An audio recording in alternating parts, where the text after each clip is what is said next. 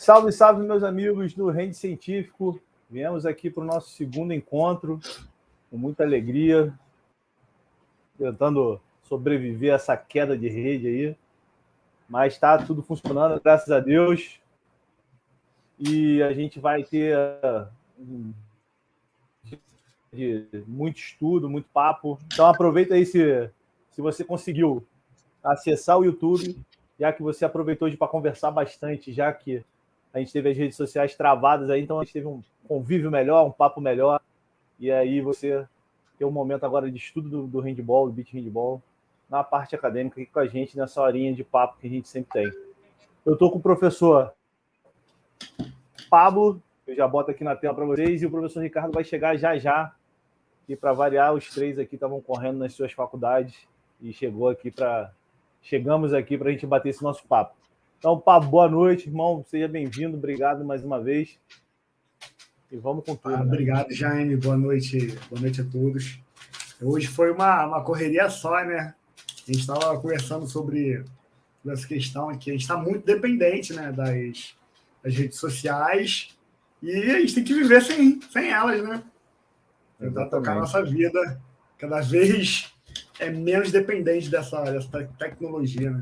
Ou utilizá-la para o bem, né? Não só na dependência. É isso aí. Galera, a gente hoje vai falar um tema bem legal. Deixa eu botar ele aqui na tela, né?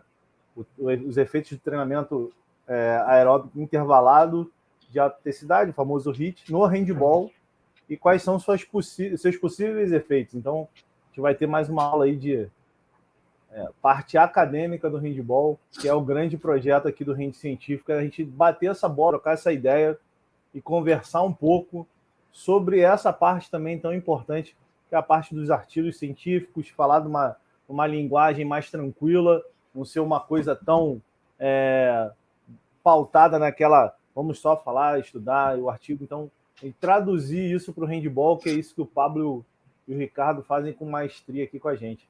Beleza? Pablo, quer começar falando alguma coisa já do, do artigo? É, a gente vai está trazendo alguns, alguns conceitos teóricos e depois tentar aplicar isso na prática. Até esse fim de semana foi, foi interessante conversando com, com os amigos. No ano passado eu, eu trabalhei com, com futebol, né? E aí, conversando com alguns amigos, comentaram assim: cara, você fez um trabalho bacana lá no, no clube e tal. E aí, quando eu fiquei conversando com, com, com, esses amigos, eles comentaram: Cara, como é que você consegue fazer isso? Aí eu só falei assim: Cara, a gente pega uma, uma parte da, da ciência, o que não necessariamente vai, vai dar certo, pode ser que é, um método de treinamento qualquer a gente tente e a pessoa não responda bem. Só que na maioria das vezes, grande parte do, dos atletas que a gente trabalha vai responder da mesma forma que a maioria dos, dos participantes da, do trabalho responderam. E aí eu comentei isso, cara. É só a gente tentar colocar o que já tem embasado na, na ciência, colocar na prática. Que ainda a, a gente no esporte, e não só no, no handball, no esporte a gente ainda, ainda é muito, muito empírico. É, coloquei isso que acho que dá certo, porque fui atleta, fizeram isso comigo durante uma época e deu certo. Mas é, a ideia é que a gente tem, tente trazer para cada vez mais para a prática essa, essa questão mais, mais com embasamento científico, né? E é a ideia que, que a gente quer trazer hoje. Ah, show de bola. O, o, o, grande lance, né? É, é, bem isso que você falou. A gente ainda vive muitos momentos de que, pô, eu tentei fazer isso, pô, eu fiz aquilo, pô, aquilo ali deu certo, tá, mas deu certo e como é que a gente divide isso, né? Como é que a gente compartilha essa informação de uma forma mais fácil? O artigo científico sendo publicado, você tem esse acesso a partir da internet desse artigo. E aí você consegue botar em ações como essa aqui, esse, esse papo né, da, do que você fez, do que deu certo, do que deu errado, referências, indicações e formas de trabalhar dentro da modalidade que a gente tanto ama, que é o handball e o handball de praia. Então, é, acho que o você falou é muito legal porque traz muito e tem que trazer mesmo pessoal de educação física, o pessoal que trabalha com beach handball, trabalha com handball, que quer, que de repente já passou né, por alguma situação dessa, ou que tem alguma dúvida que você possa vir a tirar aqui com a gente, trazer a sua dúvida, trazer seu questionamento. Isso aqui é um, é um papo mais direcionado para o acadêmico, mas é um papo acadêmico de, de, coisas que já são construídas. Então, como isso se adapta ao handball, como isso se, adapta ao handball de praia, como isso se adapta às modalidades que a gente trabalha. Então vai ser muito legal. Então, Pablo, a bola está contigo. Daqui a pouco o professor Ricardo está chegando aí também. E vamos para o estouro. Eu vou estar tá compartilhando aqui a tela.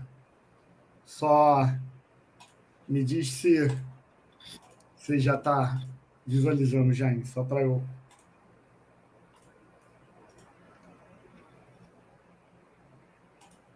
Visualiza, Jaime? Não. Agora foi, foi, show. Tá na tela já. Tá. É, até isso que você comentou, Jaime.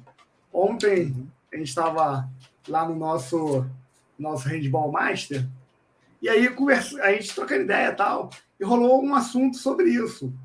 É, como é que. É, tem, é, os artigos científicos muitas vezes são muito pesados, tem uma questão estatística que, que a gente precisa entender qual método a gente utilizou para avaliar uma correlação, se a distribuição foi paramétrica, não paramétrica. Isso é uma coisa muito científica. E aí um, um, uma, uma das pessoas comentaram o seguinte: o cara, simplesmente se o cara é, é muito operacional, o que não tem nada de errado, né? É, a gente pode ser muito prático e estando embasado, né? O cara não gosta de pesquisa, o cara não gosta de ler o que não tem nada errado, e acaba fazendo alguns cursos. E esse curso dá para ele ferramentas que ele pode utilizar na prática. Isso é, é, é, o que a gente comenta, cada um na sua área. Tem, a, tem o pessoal que é muito prático e o pessoal que é mais acadêmico e tenta, pesqui, tenta pesquisar, fazer é, determinadas, é, determinadas intervenções, revisões de literatura para tentar é, embasar a prática de outras pessoas. E é isso que, que é a ciência, isso que é o conhecimento que a gente tem que tentar buscar é, para melhorar da nossa prática. E aí, a, a ideia, muitas vezes lá na, no nosso programa de pós, é falar sobre isso, a prática baseada em evidência. Não necessariamente a gente precisa estar tá, tá na pesquisa para colocar isso em, em prática. E alguém pode dar esse direcionamento. O, que, é, particularmente, eu acho, a gente precisa. Um, uma pessoa vai dar um, um, conhecimento X, mas é necessário que a gente tenha, é, receba conhecimentos opostos para aquilo. Para a gente pegar a, essa vivência, essas ideias que muito, pode, podem ser opostas, e fazer a nossa tomada de decisão. Isso faz o, o profissional diferente. É, então, assim, hoje a gente vai estar falando basicamente nesse. É no HIT, no handball, né? Com esse título que você comentou. O HIT a gente vê cada vez mais é, ganhando espaço no. Não só no meio esportivo, mas também nas academias de ginástica. E esse aqui é um, é um roteiro que a gente vai vai estar seguindo hoje, que eu vou estar com essas três primeiras, primeiras partes, e o Ricardo vai vir com essa essa aplicabilidade prática do, do HIT no, no nosso esporte. E a gente tem isso aqui. O que, que é o HIT? Né? É, por vezes, a gente fala, ah, é treinamento de alta intensidade. Mas o que, que é, é alta intensidade?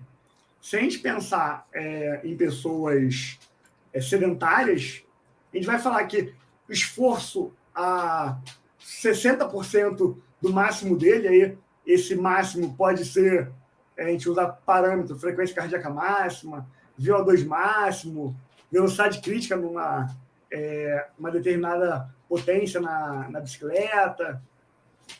E aí eu trouxe um, um trabalho do, do Boucher só para a gente estar tá, basicamente conceituando isso. Quando a gente fala de treinamento intervalado de alta intensidade, a gente pensa em esforços acima de 80% de, uma, de um determinado máximo.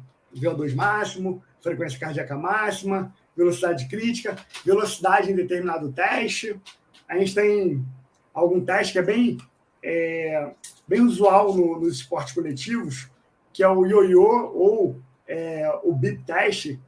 Também tem o teste de Leger, que é bem utilizado, que é um teste que a gente vai fazer é, um, teste incremental, onde a gente vai fazer corridas de volta, que é bem usual, e a cada minuto ou a cada tiro a gente aumenta a intensidade, incrementando esse estímulo.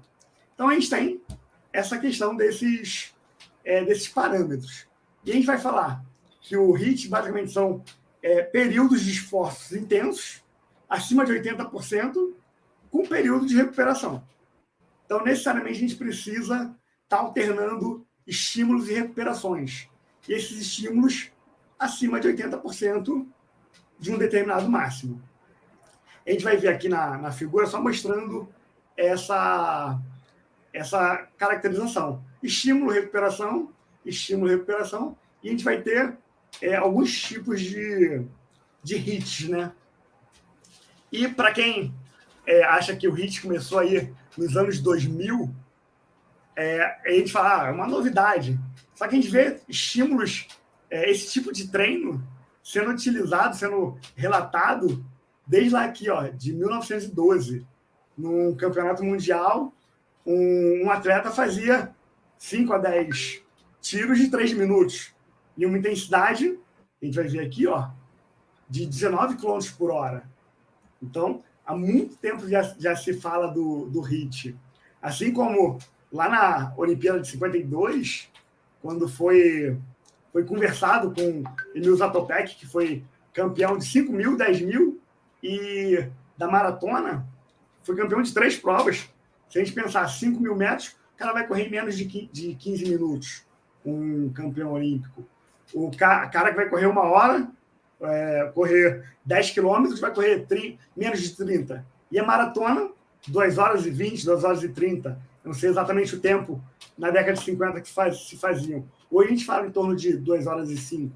Então, é, a gente vê de relatos da década de 10, né, 1912, e da década de 50, mostrando que o HIT não é tão novo assim.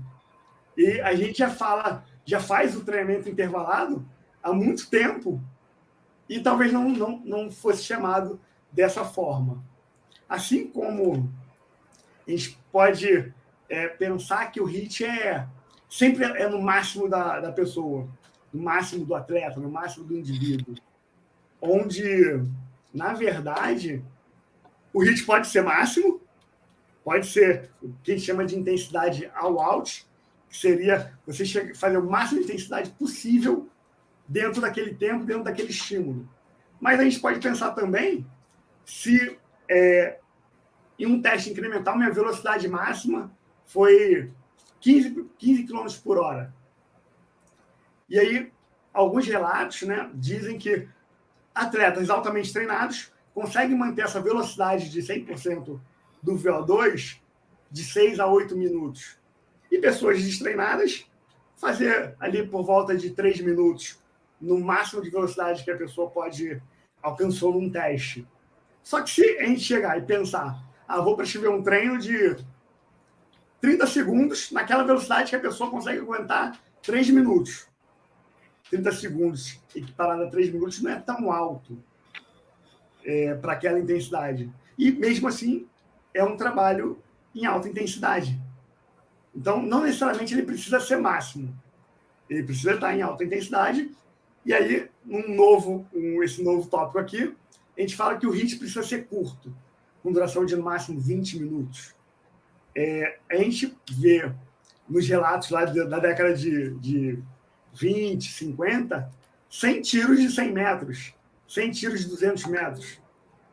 A gente pensando que um tiro de 100 metros pode dar, para quem não é atleta, 20, 20 a 30 segundos, 100 tiros de 20 segundos vai dar mais, mais de meia hora de treino. Com o intervalo, vamos pensar que esse treino é um para um, 30 de estímulo, 30 de intervalo. Então vai dar mais de uma hora de treino. Então, não necessariamente o HIT tem que ser curto. E até o, a ideia é que o, o era trabalhado na sua essência no início, era você manter altas intensidades por mais tempo. Por isso, a gente faz esses tempos, é, esse tempo de intervalo.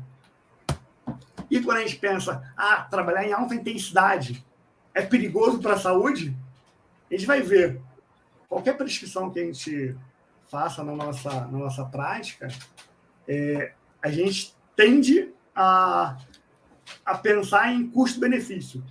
Será que o risco da atividade vale a pena o benefício que ela vai trazer? E aí tem alguns estudos aqui é, utilizando o HIT para tratamento ou prevenção de algumas doenças.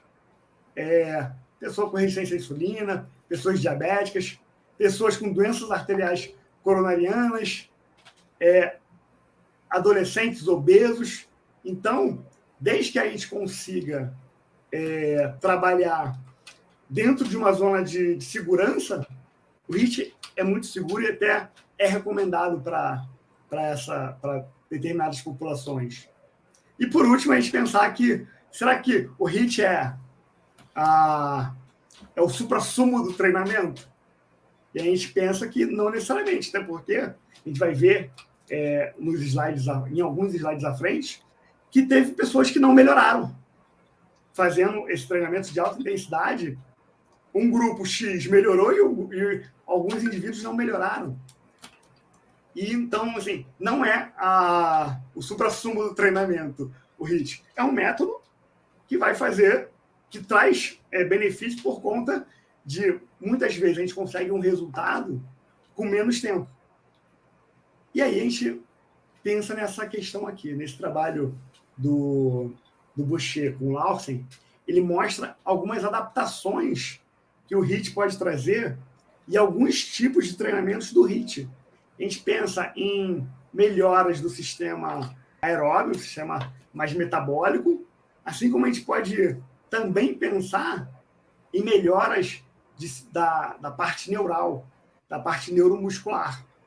Dependendo de cada um dos, dos, dos tipos de treinamentos, a gente vai estar vendo aqui é, treino intervalado curto, treino intervalado longo, é, os treinamentos é, de sprints repetidos, treinamentos intervalados de sprints.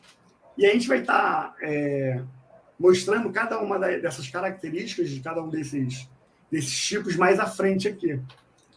E para isso a gente precisa entender assim, qual a necessidade do, do nosso esporte.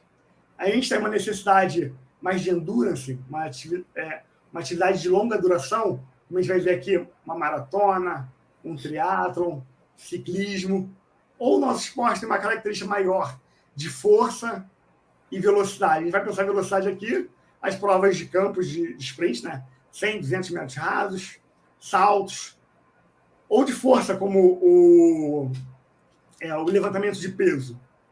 E a gente vê que o handball está aqui no meio, a gente precisa de alguma capacidade cardiorrespiratória, né? É, a gente vê alguns relatos de volume de oxigênio, volume máximo de oxigênio em torno de entre 50, é, 55 e 60 de alguns atletas. Acima de 50 é, é, é, é bem comum, que é uma boa capacidade cardio, cardiorrespiratória, mas a gente também precisa de força para a gente saltar mais alto, a gente precisa de força para arremessar, a gente precisa de força por conta de ser um esporte de muito contato físico, Assim como a gente precisa de velocidade para troca de direção, para os sprints, a gente pensa, gente não consegue chegar em uma velocidade máxima, por conta da quadra ter 40 metros, uma quadra oficial, 40 por 20. Então a gente dá tiro ali de, no máximo, 30 metros. A gente fala em, em aceleração nessa, nessa distância. Então a gente vê o handball necessitando de diferentes é, demandas físicas, né? Pensando nisso, tem, opa, tem os, os métodos de treinamento, né? Cada um deles com uma característica diferente. A gente vai pensar aqui em hits longos, a gente não vai trabalhar com uma intensidade tão intensa aqui. Um hit longo, a gente vê nessa, nessa figura aqui, a gente trabalhando por volta de 90% de uma velocidade de VO2 máximo. Tem uma, uma fórmula é, recomendada pelo Colégio Americano de Medicina do Esporte, que faz, a gente consegue é, calcular essa velocidade do VO2, VO2 máximo. Assim como a gente tem os, é, os CITs, né? São Sprint Interval Training, que são velocidades acima de 180%. Um exemplo disso é minha velocidade máxima num teste incremental foi uma, uma velocidade máxima no meu VO2 é de 15 km por hora. Eu consigo manter ali 6 minutos. Se eu colocar 25 km por hora, o meu atleta, o meu aluno, vai conseguir desenvolver isso? Vai, só que ele vai conseguir correr menos tempo. Se eu, minha velocidade é 15 e eu estou correndo a 150%, eu estou ali a 22,5 km por hora. Eu consigo fazer, eu não consigo manter isso por muito tempo. E aí, cada um desses tipos de treino, treinamento aqui, a gente tem uma velocidade orientada nesse trabalho do Boucher de Lawson, que a gente vai ver cada um dos termos agora aqui. É, um hit curto, a gente pensa em intensidades aqui por volta de 100 a 120% de uma velocidade máxima de um teste incremental. E a gente pensa aqui, durante a duração do meu estímulo, estímulos entre 100, entre 10 e 60 segundos. Independente da, da modalidade, pode ser ciclismo, pode ser corda naval, pode ser é, transporte e por aí vai. E a recuperação, bem próxima ao estímulo. É bem próximo, um para um, um para dois, nesses estímulos. E as recuperações podem ser passivas, se o, a recuperação for curta, sim, 30 segundos de estímulo com 10 de recuperação. A recuperação curta estende a ser passiva. Quando ela é longa, a gente passa a trabalhar ali entre 50% e 60% da velocidade, é, da velocidade de teste máxima, 50% a 60% da frequência cardíaca, para realmente acontecer essa, essa recuperação. E existe motivo específico para a gente trabalhar cada uma dessas recuperações aqui. A gente vai conversar mais à frente. A gente tem os hits longos, que a gente vai ver aqui na figura estímulos um pouco mais, é, com uma duração um pouco maior, e uma recuperação menor que a do estímulo. E a gente vai ver aqui a intensidade do estímulo, que vai durar aqui de 2 a 5 minutos. Uma recomendação, pode ser um pouquinho mais, um pouco menos. E a intensidade menor do que no hit curto. Se a gente pensar na, na no, no princípio do treinamento esportivo da interdependência volume intensidade, isso aqui o meu volume aumentou um pouco. Não está não tá mais um minuto, tem dois minutos. A minha intensidade tende a diminuir um pouco. A recuperação aqui entre 1 e 4 minutos. Então, uma recuperação um pouco menor que, que o estímulo. A mesma coisa, se a recuperação for curta, ela deve ser passiva. E a recuperação longa, a gente fala de recuperação ativa da mesma forma, de 50% a 60% de um máximo. Essa recuperação ativa pode ser trotando, pode ser só diminuindo a intensidade, pode ser subindo e descendo de, de um step. A ideia é que nosso, é, o nosso organismo se recupere para um novo estímulo. Se eu vou dar um estímulo aqui de 4 minutos, numa recuperação de 2, o objetivo é que a minha recuperação me permita fazer um novo estímulo.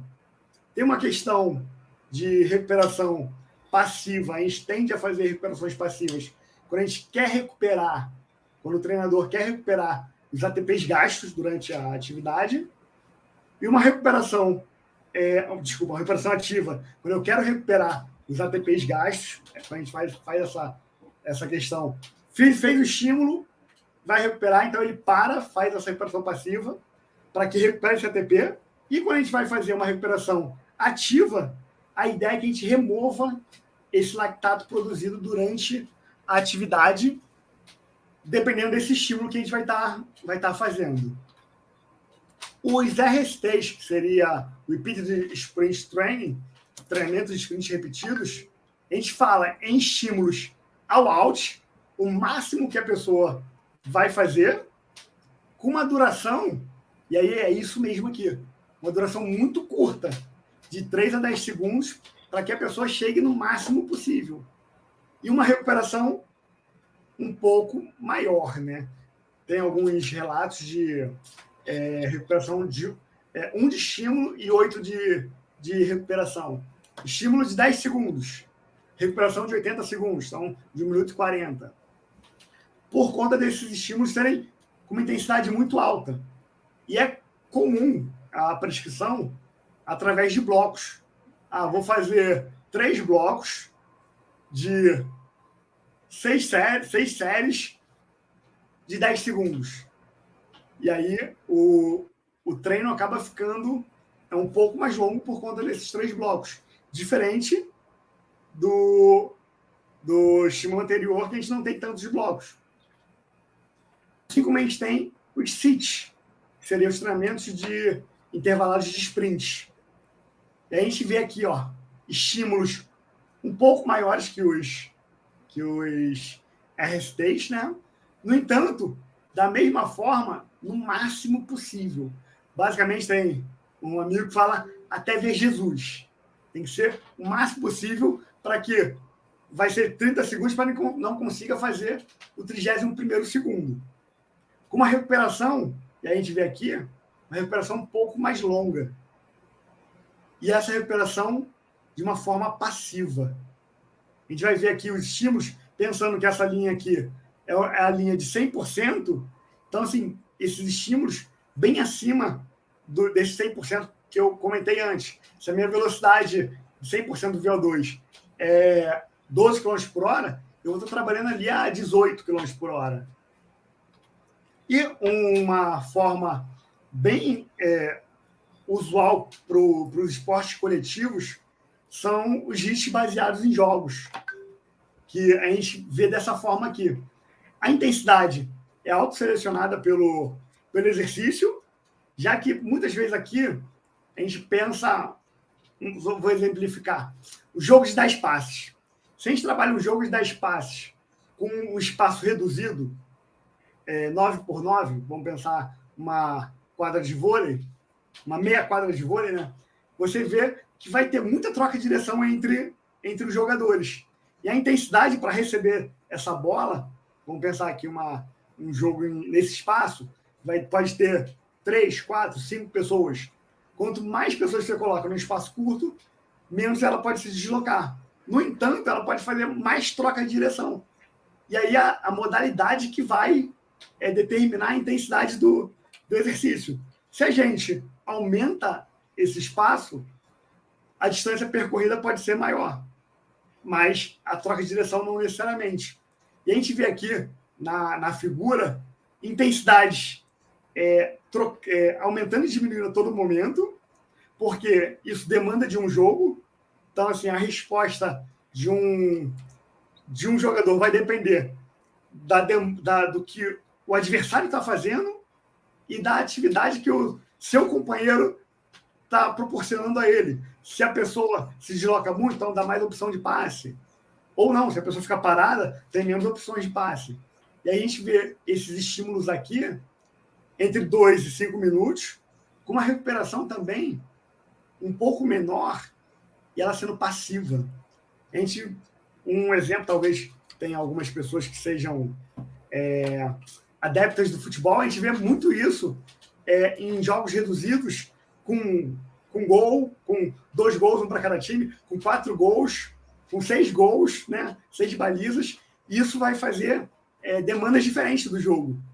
E a ideia é que esse tipo de treino seja feita de acordo com, com a necessidade do, do objetivo da, da modalidade. Pode ser que num treino, meu objetivo seja treinar defesa, seja treinar passe, seja simplesmente fazer muita troca de direção. E aí essa demanda aqui vai ser de acordo com o jogo que o treinador vai estar tá, vai tá propondo. Aqui Pablo, eu... aquela, aquela pergunta que não quer calar. É, quando você fala toda essa parte, você já, dentro dos seus ciclos, das suas planilhas, você já tem por posição separado?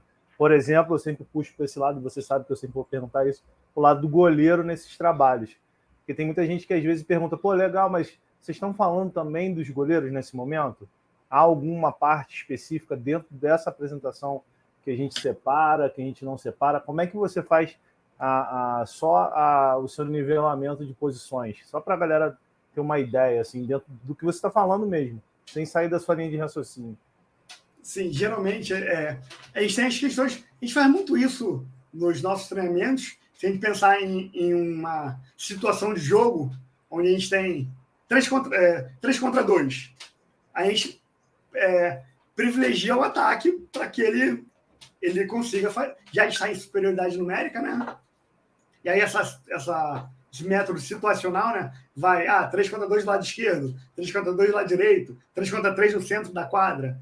E aí a gente vai pensar no, no atleta da sua posição, né? A ideia é que o cara que, vai defend, que defende de um no jogo vai defender de um no treino. E, e a, a, quando a gente faz essa, essa questão, ah, dois minutos de, de estímulo, né? E aí, a cada dois minutos, a gente vai estar trocando os defensores, os atacantes, que vai ter esses dois minutos e depois ele vai descansar. E aí, levando para essa questão do, do goleiro. A gente fala muito a, é, que o goleiro, é, no, no, Brasil, pelo menos, né, é muito autodidata, né? A gente acaba não separando um, um tempo de um tempo de treino nessa parte situacional do goleiro. Ele faz a atividade durante o, o treino da treino de linha, né? E dificilmente vai preparar um, uma atividade para o goleiro, mas pode acontecer disso. Ah, a cada três minutos é, muda o goleiro, até por conta da demanda do goleiro ser talvez ser menor no jogo do que no treino. Não sei se é isso mesmo, se você concorda comigo, Jaime. É, Acho que o Ricardo quer dar uma falada aí, ó. Já aproveita e dá sua boa noite aí, Ricardo. É, boa noite. É, consegue me ouvir bem aí, Jaime? Tranquilo, tranquilo. Pablo, boa noite, boa noite a todos. É, eu, eu, a gente já espera que o Jaime vá fazer essa pergunta. Essa pergunta, essa pergunta são dos internautas, não é do Jaime, tá, gente? Não, não é do Jaime. Ah, na verdade, o Jaime, o que eu tenho para falar é que o próprio trabalho mais específico do goleiro já é de alta intensidade. Então, muitas das vezes se estimula uh, vários aspectos é, é, bioquímicos, neuromotores de alta intensidade, muito mais no goleiro, pelos próprios treinamentos é, é específicos, uh, de velocidade de reação, de, de tiro de 3 metros para poder fazer a, a, a saída rápida, a volta, do que o jogador de linha. O treinamento do jogador de linha se confunde muito mais em aeróbio, anaeróbio, do que o do goleiro. Acho que para mim vocês já treinam o HIT mesmo sem saber que estavam treinando o HIT. na, minha, na, minha, na minha visão é, é essa. O treino. É tem muita gente, desculpa, Pablo, muita gente, é, quando a gente conversa sobre o goleiro, né, que a gente tenta é, dar esse direcionamento, essa parte de, de artigo científico para estudar, porque muita gente fala assim para você, ó, isso aí acontece demais comigo, provavelmente deve acontecer com vocês. Pô, me arruma os artigos aí. O que, que adianta a gente arrumar os artigos se a gente não conversa sobre eles? É simplesmente pegar o artigo e ler, e aí ele vai fazer a autointerpretação e vai fazer o trabalho do jeito dele, de repente perde até o direcionamento que o próprio artigo passa. E por isso são esses meus questionamentos. Porque é, é muito difícil você construir uma coisa que às vezes não tem produto suficiente para você é, catalogar e montar aquele artigo. E eu sempre bato nessa tecla. O artigo que eu estou esperando ser publicado agora, que eu estou já há um tempo esperando ser publicado, até conversei com o pessoal da revista, eles falaram: ó, é um tema que a gente nunca tinha visto, então demora um pouco para a revisão acontecer e a gente poder te dar uma devolutiva para publicação. E é, é justamente isso. E aí, como é que a gente facilita? Né? O facilita é o que a gente está fazendo aqui, a gente está facilitando o entendimento para esse cara pegar um caminho e fazer o, o artigo dele, a construção do trabalho dele, mas que ele não saia desse trilho científico é, para a gente continuar sendo autodidata. Acho que essa é a maior questão desse pedacinho. Por isso que eu só peguei essa parte agora do papo para falar, para a gente também deixar claro para todo mundo que essa informação é importante, mas para você ter essa informação, você precisa entender também. E aí, se você tiver dúvida, manda aqui na, na conversa, manda aqui no chat, manda depois nos contatos lá que a gente deixa sempre no final e, e, e compartilha isso com a gente. A gente está querendo unificar as coisas para ficar mais fácil a continuidade da construção. Mas era isso, era só para dar essa provocada meio. Não, é, a gente sabe, assim, pelo menos a, a, minha visão, Jaime, é o treino específico, é o treino analítico de goleiro, ou o treino analítico, na verdade, é muito mais intenso do que o cara da linha. Vocês, assim, vocês são nada contra, mas vocês são meio doidos, né? Os goleiros, sim, a intensidade muito, muito alta durante o treino analítico e no jogo se a gente pegar a frequência cardíaca média, ou até o TRIMP, que é um marcador de, de trabalho do coração, vai ser menor nos goleiros do jogo. Mas a própria aquela questão do, da metralhadora, que a gente pode fazer de diversas formas, não necessariamente tem que ser analítico.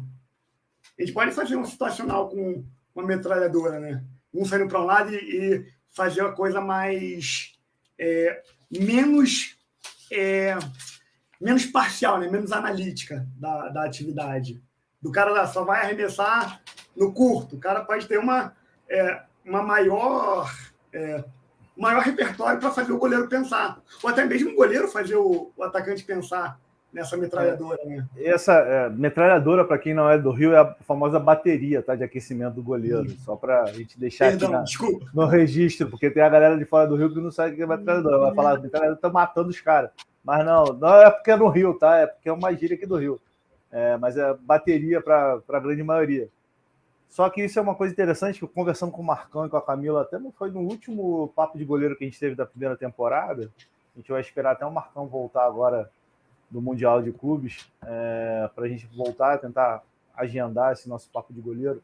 Da parte de treinamento é tanto para a parte, é, com, usando esse seu exemplo, isso já é uma cultura no beat, por exemplo. Faz a bateria e o goleiro faz uma troca, porque a troca é muito mais constante que na quadra. Na quadra você tem o 7 contra 6 agora, que é uma coisa muito importante. Então, assim, como é que você estimula isso também na parte física? Eu já pensando aqui, aí a gente vai para o papo do autodidata, depois a gente tem que sentar e discutir isso. A gente já pode ter até uma bateria treinando um 7 contra 6. O estímulo para o goleiro. Ele faz a bateria, e ele dá um tiro na troca lá no, no centro da quadra. Pode ser um trabalho físico para ele de pré-temporada. Pode ser um primeiro estímulo a dessa troca. Porque são situações reais de jogo, tanto o arremesso, como o movimento de defesa e o pós-defesa. É, a praia, você já tem isso no automático, porque é uma coisa já cultural da, da, da modalidade.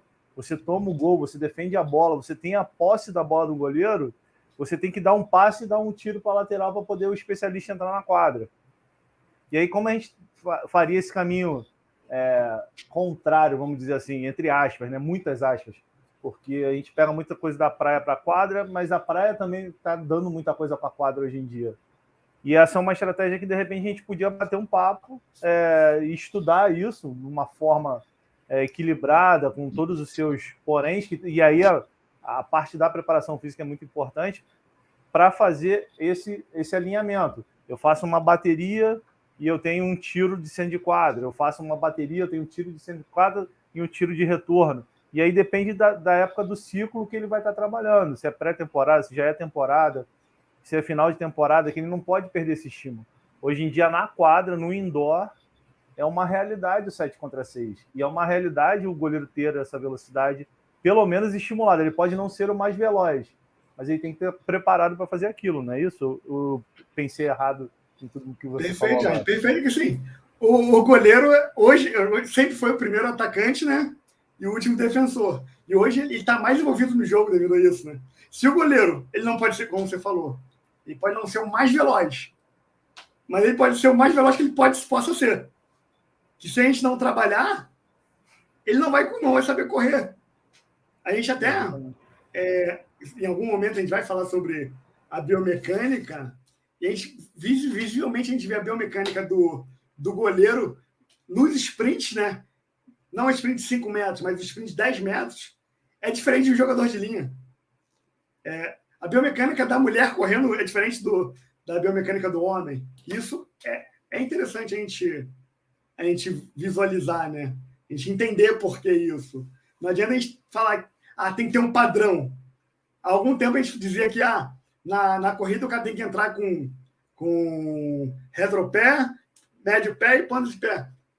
Ou, ou ter uma passada normal. O Mofara, que foi o campeão é, olímpico de 2016, não sei se ele ganhou 2020, 2021, né? O cara tinha um, um pé pronado e outro pé normal. Não, não, tem esse padrão, não existe hoje esse padrão, né? Como há 15 anos atrás a gente dizia. Se cara quer comentar sobre essa questão.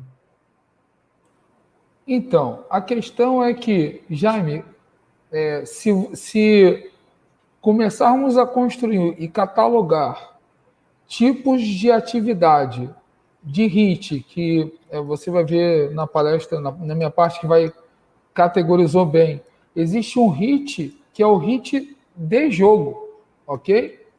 E se você tiver dentro dessa é, essa métrica, tanto da distância quanto da sobrecarga ser de HIT, qualquer tipo de atividade dessa é, específica e que tem essa metragem aí que a gente falou aí em torno de uh, ah, 10 metros, 15 metros, ou então de 15 segundos, 30 segundos, e você fizer isso com as recuperações passivas ou ativas, você está fazendo hit.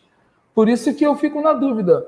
Na verdade, eu ainda acho que o goleiro, em tiro de 5 até 8 metros, ainda é mais rápido do que muitos atletas de linha. Até porque esses, é, essas saídas em cima de um pivô que chega a tampar o campo de visão, essas saídas rápidas na, no, nos laterais e nos ponteiros também de surpresa, só vocês têm esse tipo de estímulo. Quer dizer, só vocês não, né? vocês fazem muito mais. E eu não acho que isso não seja uh, uh, um hit. Eu acho que isso é um hit. É um hit curto, mas é um hit. Então, Jaime, qualquer dessas manobras que você tiver, e aí seria bom catalogar que tem na praia e que, e que tem essa metragem e essa intensidade, está fazendo hit. Não, beleza. É só uma provocação para a gente pensar nisso depois, mais para frente. Mas é só para pegar o que vocês estão falando aí. É, dando, dando sequência aqui, a gente viu que o, que o handball né, é, é um esporte que, é, na sua prática, é um hit, períodos de estímulos muito intensos, com períodos de recuperação, movimentos explosivos, e a gente pode levar é, essas questões de aceleração, desaceleração, mudança de direção para o contexto tanto analítico, né, um, um contexto é, parcial, como pode, a gente pode estar utilizando na parte é, situacional ou até global, né? Ou até sistêmica. Então, eu trouxe dois artigos só para é, dar entrada lá para o Ricardo incluir na prática. É, dois artigos mostrando assim quais foram as respostas dos atletas que treinaram HIT. E aí a gente tem esse, esse primeiro artigo aqui, do Dermas, que 30, 30 adolescentes, né? Todo mundo ali na, na casa dos 17, 18 anos. Foi dividido esses 30 participantes em dois grupos, né? Um grupo que fazia o treino tradicional, treino normal, e outro grupo que fazia um, um hit duas vezes por semana. Terça e quinta, que era o treino deles, e de 30 minutos esse hit. E esse hit foi feito entre 100 e 130% da velocidade máxima alcançada num teste específico para aptidão cardiorrespiratória. E foi feito alguns testes para saber se os atletas melhoraram ou não.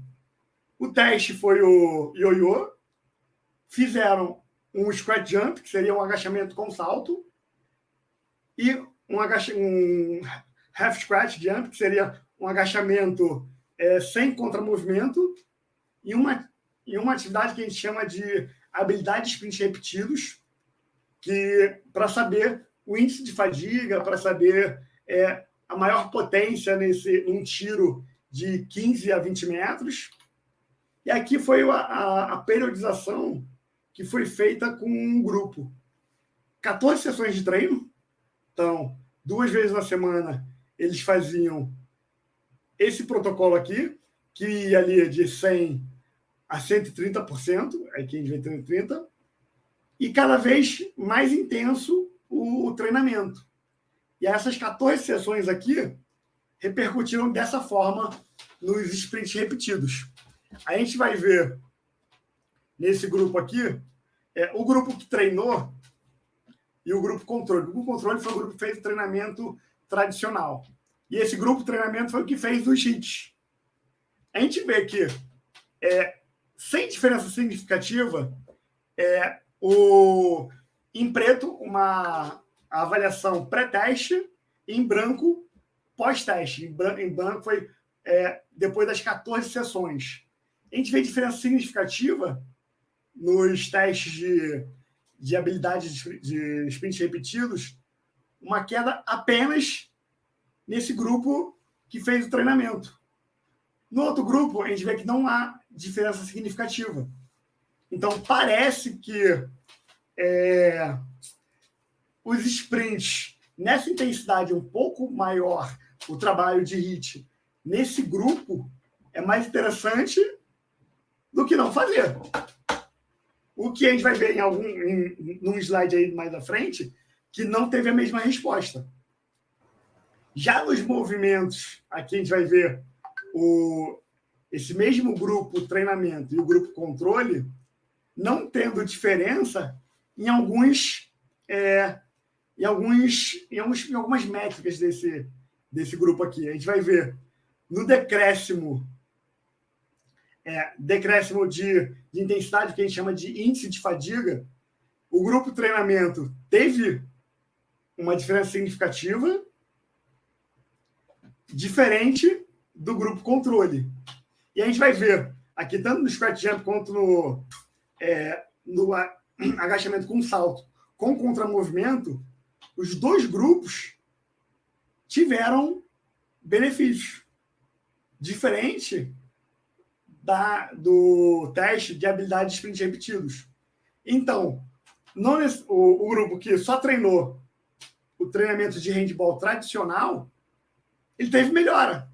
Então, para esses movimentos específicos, e vamos pensar aqui, o, no nosso no handball, a todo momento a gente salta com contramovimento, salta sem contramovimento, e então isso já é um treinamento específico para essas essa qualidade física que seria é, de força explosiva aqui. Já no outro trabalho aqui com é, atletas espanhóis, ele, a gente viu que o hit é interessante. Mas qual tipo de hit? E a gente vê aqui um hit curto e um hit longo, treinando a mesma coisa duas vezes por semana, e aí num total de 12 sessões.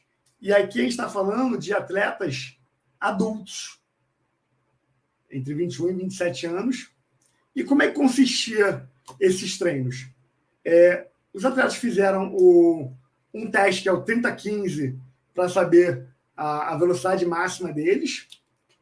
O grupo que fez o, o protocolo curto, ele fazia é, 22 sprints a 95% da velocidade máxima do, do teste, com 10 segundos de intervalo.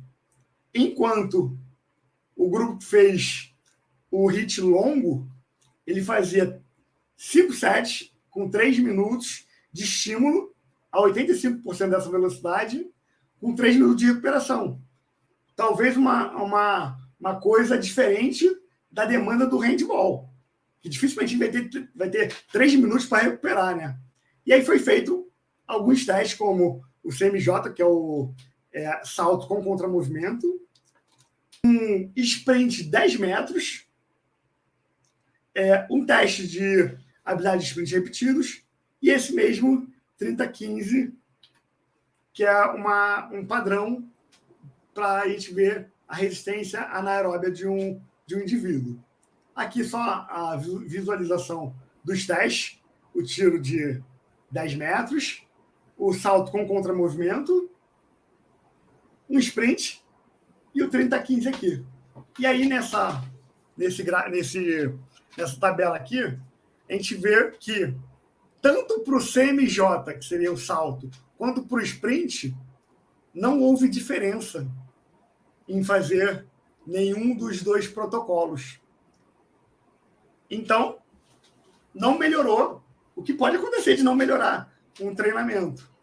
Em compensação, para quem fez o é, tanto o teste quanto o teste 3015 IFT e a habilidade de sprint repetidos, a gente teve melhora em todos os parâmetros, né?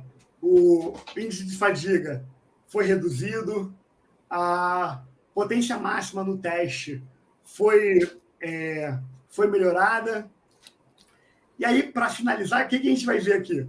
Tanto no salto como contramovimento, é, todo mundo, a maioria dos indivíduos que fizeram o protocolo curto melhoraram, saltaram mais alto. Só que assim, a gente teve alguns indivíduos que, ao final das 12 sessões, perderam rendimento. Então, assim, não adianta. A mesma coisa aconteceu com o grupo que treinou longo. Não é que um protocolo X a gente vê uma, uma melhora, e aqui o grupo a gente vê que não houve melhora entre, não houve diferença entre os grupos, mas alguns, alguns atletas melhoraram e outros diminuíram ou mantiveram o mesmo rendimento. E a mesma coisa aconteceu com, a, com o tempo de, de o melhor tempo no teste de habilidade de sprints repetidos. Todo mundo aqui, ó, reduziu o tempo em um grupo. Teve esse indivíduo aqui, ó, aumentou alguma coisa. Teve no grupo de longa duração dois indivíduos que pioraram o, o tempo. Então, é, novamente, não é porque um protocolo mostra melhora que todo mundo vai, é, vai responder da mesma forma. E aí entra a, a necessidade da gente fazer é, avaliações periódicas. E a gente fala, é, é muito, é lindo a gente falar que tem que fazer é, avaliação periódica. Mas será que o calendário nos permite fazer essas avaliações? E aí essas avaliações acabam tendo que ser feitas durante o aquecimento, porque se esse indivíduo aqui piorou, é, eu preciso corrigir essa rota. Quer dizer que aquele protocolo de treino não foi efetivo para ele. Eu preciso corrigir isso e eu preciso vou, vou necessitar individualizar o treinamento desses indivíduos. E basicamente é isso. Deixa eu descompartilhar aqui a tela o Ricardo compartilhar. Ainda tem o seguinte, né, Pablo? É, acho que eu posso falar aqui. Posso? Pode, Ainda é, tem o... Tá contigo agora, bola. Ainda tem o seguinte, né? É, a gente ainda tem poucos estudos. Nesse estudo aí, acho que participou em torno de 12 num grupo e 8 no outro. Né? É... Deixa eu ver se eu consigo compartilhar minha tela.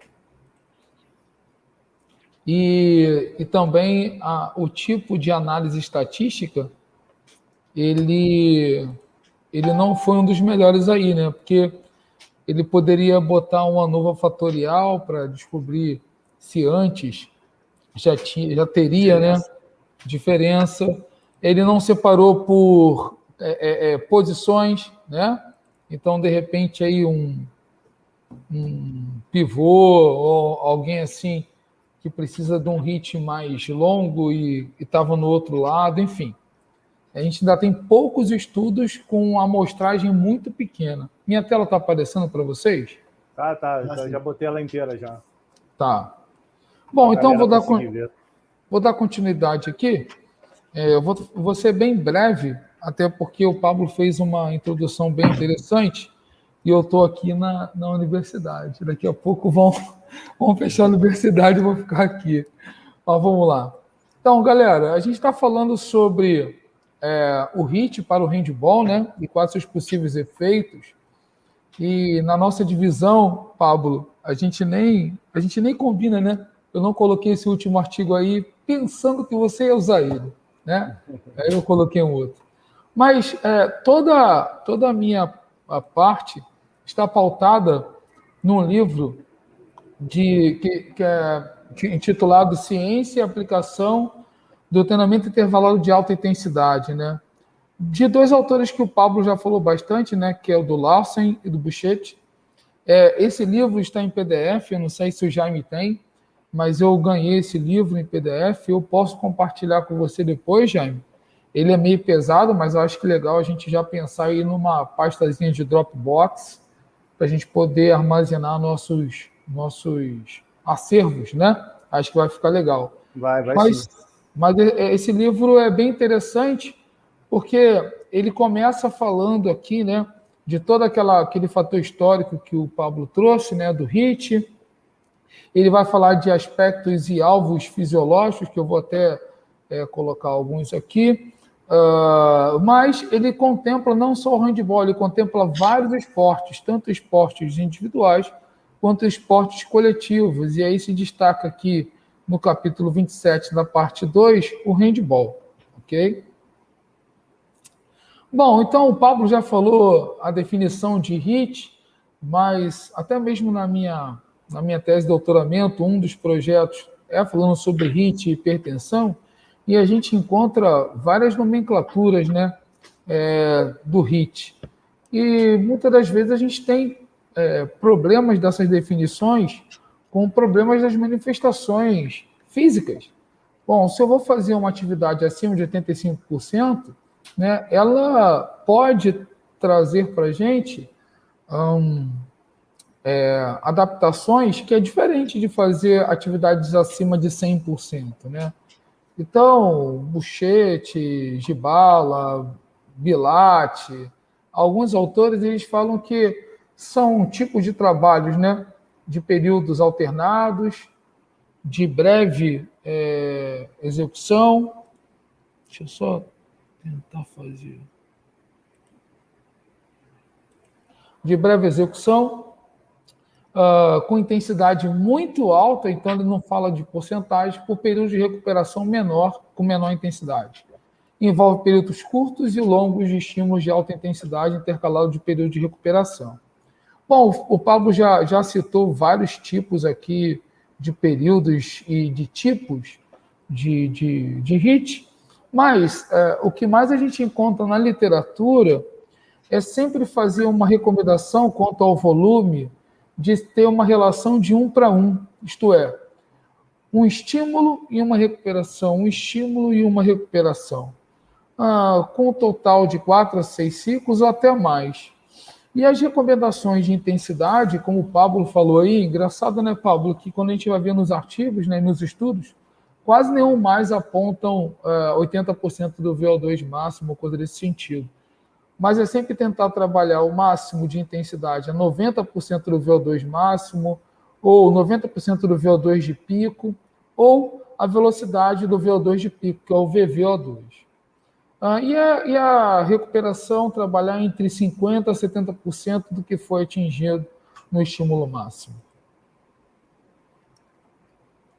Bom, então a gente vai pegar um pouquinho do, do, do livro do Buchete é, e vai tentar trazer aqui para a gente três, três partes da consideração que fala sobre o treinamento de HIT.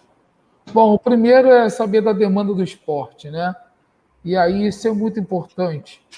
É, por quê? Porque, na verdade, é, ele separa cinco tipos né, clássicos de HIT. Ainda tem um sexto aqui, que não é considerado como HIT, uh, mas é tratado como velocidade e treinamento de força.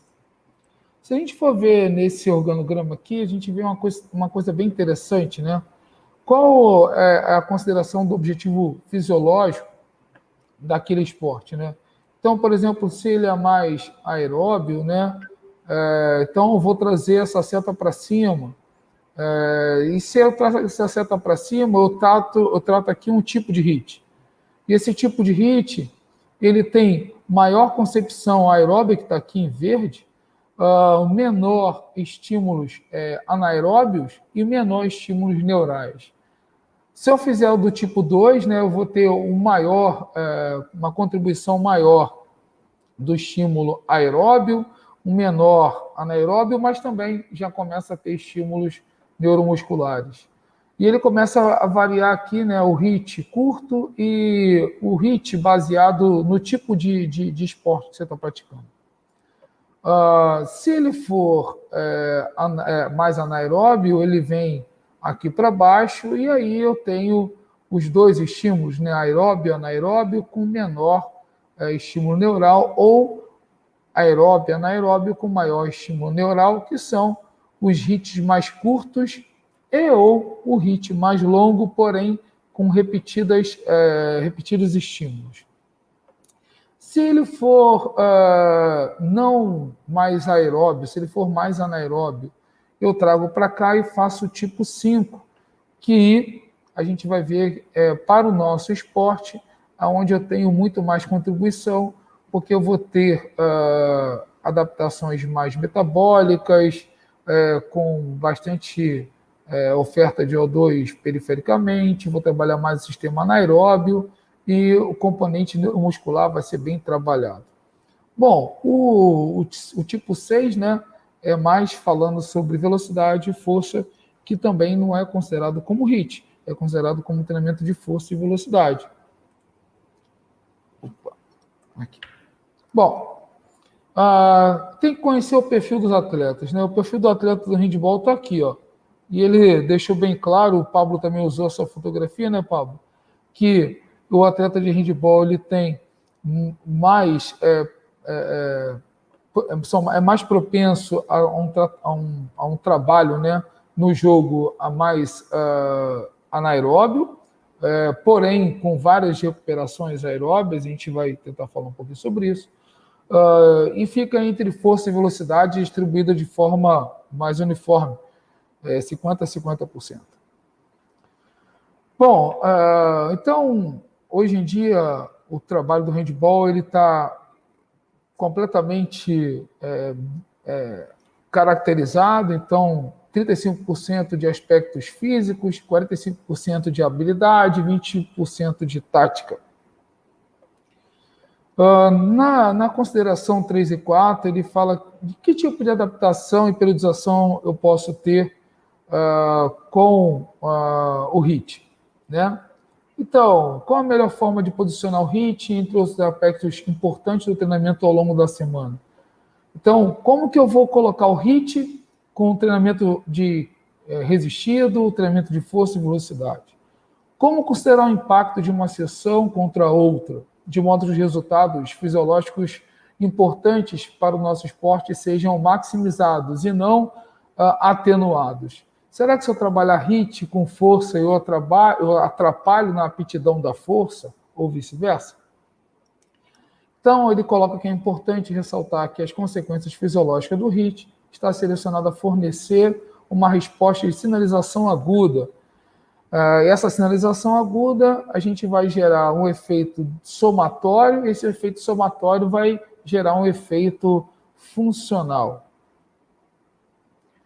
E aí ele coloca algumas regras básicas, é, e aí dentro da, dessa concepção do HIT para o handball, ele coloca regras gerais de orientação de HIT para determinado dia e sessão. Bom, provável resposta metabólica neuromuscular aguda. Sinalização celular associada como alvo de adaptação a longo prazo. A carga de treinamento acumulada decorrente de outras sessões que restringem ou ditam o tipo de HIT. Uh, treinamentos, por exemplo, contra resistência, com um volume alto, com cargas uh, também altas, pode atrapalhar o desenvolvimento do HIT. O tempo necessário para recuperar das sessões, incluindo a sequência de HIT adicional, e seu impacto na qualidade da capacidade de desempenho das sessões subsequentes. Então, esses cinco pontos são extremamente importantes para levar em consideração as minhas sessões de HIT, tanto diariamente quanto semanalmente, fazendo os, os microciclos e os macrociclos de forma a não atrapalhar as valências físicas. Aqui. Beleza. Aqui ele coloca até uma, uma, uma, um exemplo, né? Por exemplo, aqui de um, jogo, de um jogador de futebol naquela semana. Então ele tem um, um jogo, ele faz a recuperação, ele descansa um dia off. Uh, no primeiro dia de treino, ele faz treinamento de força, mas o HIT dele, a gente observa aqui que o HIT dele tem uma sobrecarga menor. Uh, no segundo dia, o HIT dele já tem uma sobrecarga maior, onde ele tem o alvo de fazer o HIT. Depois ele sai do HIT, trabalha velocidade e ativação para ter um jogo de novo. Bom, em termos de corrida, ele faz o HIT após um dia de treinamento uh, geral, né, de habilidades motoras, mas ele também pode separar um outro HIT. Então a gente vê que semanalmente a gente pode colocar o treinamento de HIT em dias alternados para que não possa atrapalhar nas outras adaptações fisiológicas. Bom, a primeira coisa que a gente, tem, que a gente pode levar em consideração nas adaptações fisiológicas é que há uma integração é, entre a capacidade pulmonar máxima de exercício e a função oxidativa da célula.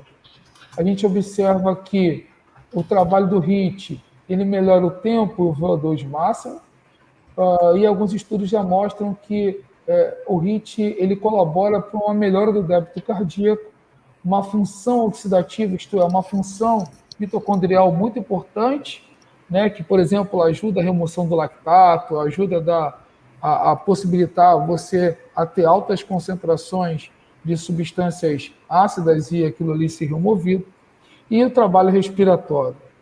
Uh, também contribui para os estoques de glicogênio, uh, percepção de esforço uh, e diminuição uh, de algumas situações de performance que a gente consegue contrabalancear. E a descarga neuromuscular, né? O HIT, por a gente poder conseguir trabalhar em vários volumes diferentes, talvez a gente consiga diminuir o risco de lesão, fadiga, etc. Mas aqui do nosso lado esquerdo tem um, um gráfico bem legal que mostra. Acho que tem alguém com o microfone ligado, acho que está dando. Não sei.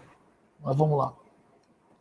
Esse gráfico é bem legal que ele mostra o seguinte: ele mostra uh, o aumento da frequência cardíaca, que está em azul, né? E um aumento do volume sistólico durante um teste máximo. A gente observa que em atletas chega um momento que a adaptação não vai ser mais pela frequência cardíaca atingir patamares maiores durante, durante os testes, né? A gente vê que o aumento do débito cardíaco está ligado ao aumento do volume sistólico. E isso pode ser dito pelo aumento da contratilidade cardíaca, isto é, pela hipertrofia concêntrica, né? Ali saudável do coração, ou o aumento da pressão de enchimento, pelo volume diastólico final mais o volume sistólico final, aumentando a lei de Frank-Starling. Uh, nesse gráfico, a gente consegue observar que atletas que foram submetidos a treinamentos de HIIT em alta intensidade e curta duração, eles possuem um volume diastólico muito maior uh, do que uh, pré é, treinamento, então há uma adaptação do volume sistólico.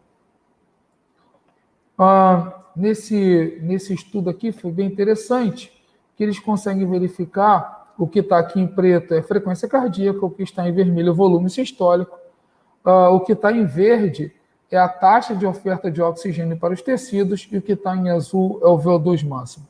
Observe que duas séries de três sprints supramáximos de 15 segundos a gente consegue observar uma frequência cardíaca aumentada e um VO2 aumentado. Porém, o volume sistólico não é tão aumentado assim durante o exercício, mas ele se mantém aumentado após a sessão de exercício. Já uh, com um período contínuo de 5 minutos, a frequência cardíaca tende a aumentar aos poucos, e quando ela aumenta ao nível submáximo, ou uh, a 50%, da potência do VO2 máximo ou VO2 de pico, a gente consegue observar que o volume sistólico ele não acompanha esse aumento agudo da, da, da frequência cardíaca, isto é, de todo o sistema cardiorrespiratório, mas mantém-se mais elevado do que é, antes, após o exercício. Mais interessante fica a cargo de quando uh, o indivíduo faz um estímulo bem parecido com o HIT. A gente consegue observar aqui que no HIT de 30 segundos, em quatro estímulos, com uh, 45 segundos de recuperação passiva, que a frequência cardíaca aumenta, e quando ela aumenta, a gente vê também uma oferta de oxigênio grande para os tecidos, e essa oferta grande do, do, do oxigênio para os tecidos tem relação com o volume sistólico também aumentado. Então, a cada estímulo, o volume sistólico aumenta, é diferente dos outros estímulos que foi dado anteriormente. E o volume sistólico ele se mantém aumentado. Portanto, a gente observa reduções no, no volume sistólico quando trabalha 50% do VO2 de pico ou a três sprints supramáximos, a dois sprints supramáximos, porém, quando a gente tem repetitivos sprints, né, ou HIT, né, de 15 segundos com descanso passivo de 40 segundos, 45 segundos, a gente observa um volume sistólico ainda aumentado. E lembrando, né, a cada adaptação aguda, o somatório de, de, de adaptações aguda que vai levar às adaptações crônicas. Ok. Aqui a gente consegue observar que há uma grande oferta de oxigênio uh, para os tecidos uh, decorrente do tipo de HIT que a gente faz. Né? A gente pode observar aqui que em 10 segundos de esforço, descansando para 20 segundos, o que está de bolinha vermelha aberta, né, é, são a, a, a, a, hemoglobina desoxigenada, isto é, teve oferta, e a bolinha azul são as hemoglobinas é, que estão dentro do, de uma concepção total ali é, inseridas. Então, a gente vê aqui que no trabalho de 10 segundos, a gente tem um aumento é, significativo né, de hemoglobina desoxigenada, isso é, está ofertando oxigênio para os tecidos, para o músculo, aqui no músculo do vasto lateral. Uh, mas a gente consegue observar, bem interessante, quando esse estímulo é de 60 segundos, eu tenho uma desoxohemoglobina muito presente, isto é, a oferta é muito maior de oxigênio para os tecidos. Então, o que me parece aqui é que mesmo durante o estímulo e a recuperação, estímulos de 60 segundos e 90 segundos, eles é, obtêm uma sobrecarga muito grande no músculo, chegando até muitas das vezes a trabalhar é, com uma hipóxia relativa, né, posso dizer assim, e estimulando mais o sistema anaeróbio intracelular. Lembrando que esses tempos eles foram fixados de estímulo e recuperação, porém todas as intensidades ultrapassaram acima de 100% do VO2 de pico, ok? Bom, uma adaptação muscular bem interessante, eu não vou me prender muito nisso aqui, é que uh, o treinamento de HIIT, ele estimula a via uh, mitocondrial, então a via da PGC1-alfa, e essa PGC1-alfa consegue é, multiplicar números de mitocôndrias, e essa multiplicação ela vai gerar um aumento do turnover, então do, do aumento da ressíntese de ATP no músculo, bem como o aumento da glicogenólise, a oxidação é, da glicose e da produção de lactato, fazendo com que haja maior tempo de, de anaerobiose, né, ou sistema anaeróbio durante uh, as adaptações. A gente consegue observar aqui que o treinamento de alta intensidade, então, ele vai pela, ele vai estimular essa via mitocondrial pela AMP quinase, né? então, pela estimulação da adenosina quinase é, ativada, enquanto treinamentos de volumes elevados, é, aquelas de longa duração, também vai estimular essa via mitocondrial, mas com o aumento da calmodulina ou do aumento do cálcio é, intracitoplasmático. Bom, como o Pablo disse, né, o treinamento de HIIT também tem um componente neuromuscular muito legal. No livro do Buchat, ele mostra aqui né, um estímulo uh, elétrico uh, no, no, no, no nervo femoral e ele mostra aqui né, um aumento do disparo elétrico no músculo. Né?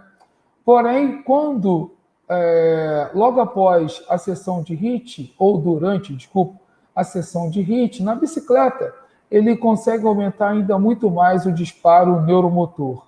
A gente consegue observar aqui das formas de trabalhar o HIT também, tanto com saltos quanto com deslocamentos, essa, essa, essa força e esse, potencial elétrico neuromuscular também aumentado. Bom, o ritmo handball, né? Então tem um capítulo lá, o capítulo 27 do livro, que fala bem específico sobre isso. O Pablo já bem disse né, que existe vários tipos de hit, mas é, o chat trouxe aqui uh, vários tipos de hit. E ele consegue observar que 50% tá, do hit, é, aquele baseado no jogo, é mais é, colocado para o treinamento e que tem muito sucesso. Observe que o hit longo é apenas 5%, o hit curto é de 10%, o hit com intervalado sprint é de 15%, e o hit é, muito curto é de apenas 20%.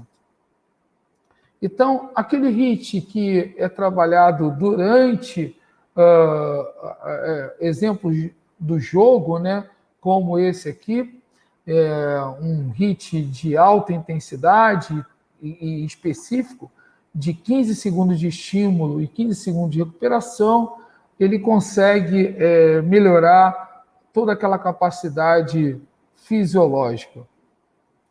Aqui também tem um hit de é, sprint repetido, que, por exemplo, com as ações defensivas curtas de 5 segundos, com estímulo de 10 segundos de sprint, isto é, 15 segundos de sprint, uma velocidade uh, a 110% da velocidade máxima anaeróbia, consegue uh, atingir valores bem interessantes. Então, forma de trabalhar o HIT dentro da perspectiva é, baseada no jogo é, é, em torno de 50% é, é, é, predito para melhorar a capacidade física.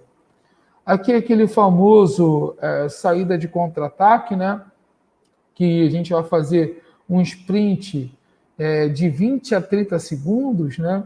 E esse sprint pode ser com intervalo passivo ou intervalo ativo. E ele pode também estar influenciando todo o, o time a executar. Mas o mais importante que eu tinha falado com o Jaime é que qualquer estímulo baseado no jogo que tenha entre 15 a 30 segundos, a gente está dentro daquele tempo é, predito é, sobre o volume do hit. E se a gente fizer esse, esse estímulo a 90% ou a 100% do all-out, isto é, o máximo que você pode dar, ou então a quase 100% ou acima de 100% do VO2 de pico, bem como a velocidade anaeróbia máxima, a gente está dentro do padrão do HIT. Então aqui vai um agradecimento. Quem sou eu? não conheço o Larson nem o Bouchard, mas eu acho que todo, todas as nossas palestras a gente tem que dar é, visibilidade a essas pessoas que buscam, ah, de alguma forma, dar ciência para o nosso esporte ou para vários esportes. Para encerrar, eu trouxe aqui um artigo, e muitos artigos são feitos no Catar, tá, gente?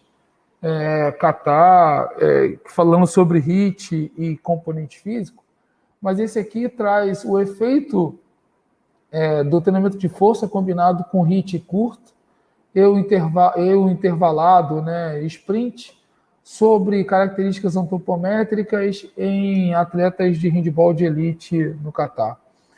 Observe que as sessões foram divididas bem interessante, com aquecimento de 15 minutos, treinamento de, de resistência, né, o treinamento resistido, eles não variaram tanto, mas o programa de, de treinamento de velocidade para trabalhar o HIT, eles trabalharam sempre em 30 metros com três estímulos, né?